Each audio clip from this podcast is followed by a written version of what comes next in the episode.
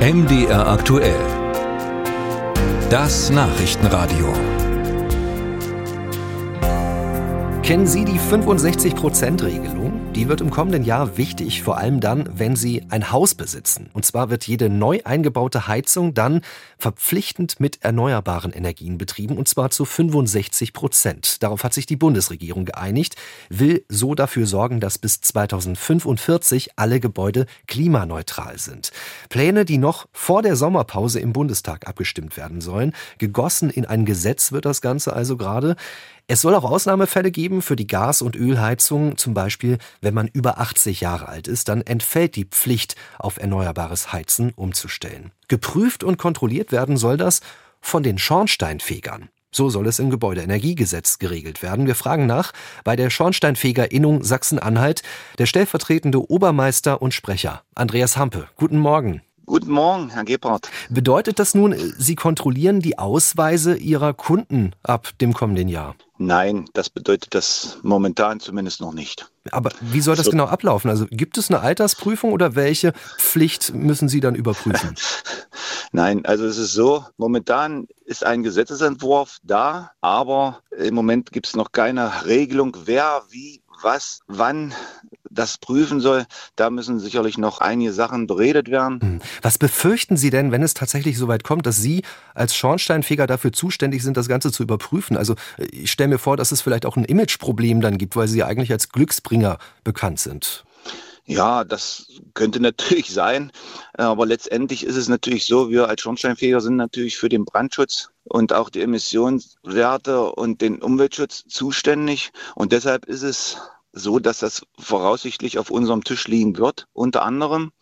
Aber den Vollzug werden wir nicht durchführen. Wir sind diejenigen, die feststellen, ob eine Heizung raus muss oder nicht raus muss. Aber wir werden nicht diejenigen sein, die, die diesen Vollzug durchführen. Ich würde auch ähm, momentan noch nicht die Pferdescheu machen, sondern würde erstmal abwarten, was dann letztendlich als Gesetz wirklich feststeht, weil momentan steht so viel in den Medien, es wird so viel erzählt, alle sprechen drüber, aber letztendlich weiß eigentlich ähm, noch niemand so richtig, was dort in dem Gesetzentwurf drin steht und ob das denn auch so durchgedrückt wird.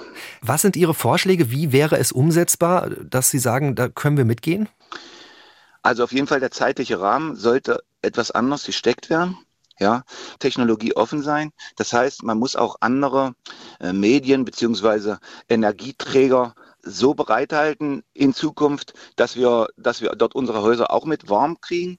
Man muss viel in die Forschung reinstecken, dass eventuell der Wasserstoff, eventuell die Biogasanlagen, eventuell andere Technologien mit Einfluss nehmen. Biomasse ist da ein wichtiger Punkt. Und dann ist sicherlich die Energiewende auch zu schaffen, aber nicht in dem Zeitfaktor, wie sich das momentan die Bundesregierung vorstellt. Herr Hampe, Sie sind ja in Sachsen-Anhalt unterwegs ähm, und Ihre Kolleginnen und Kollegen.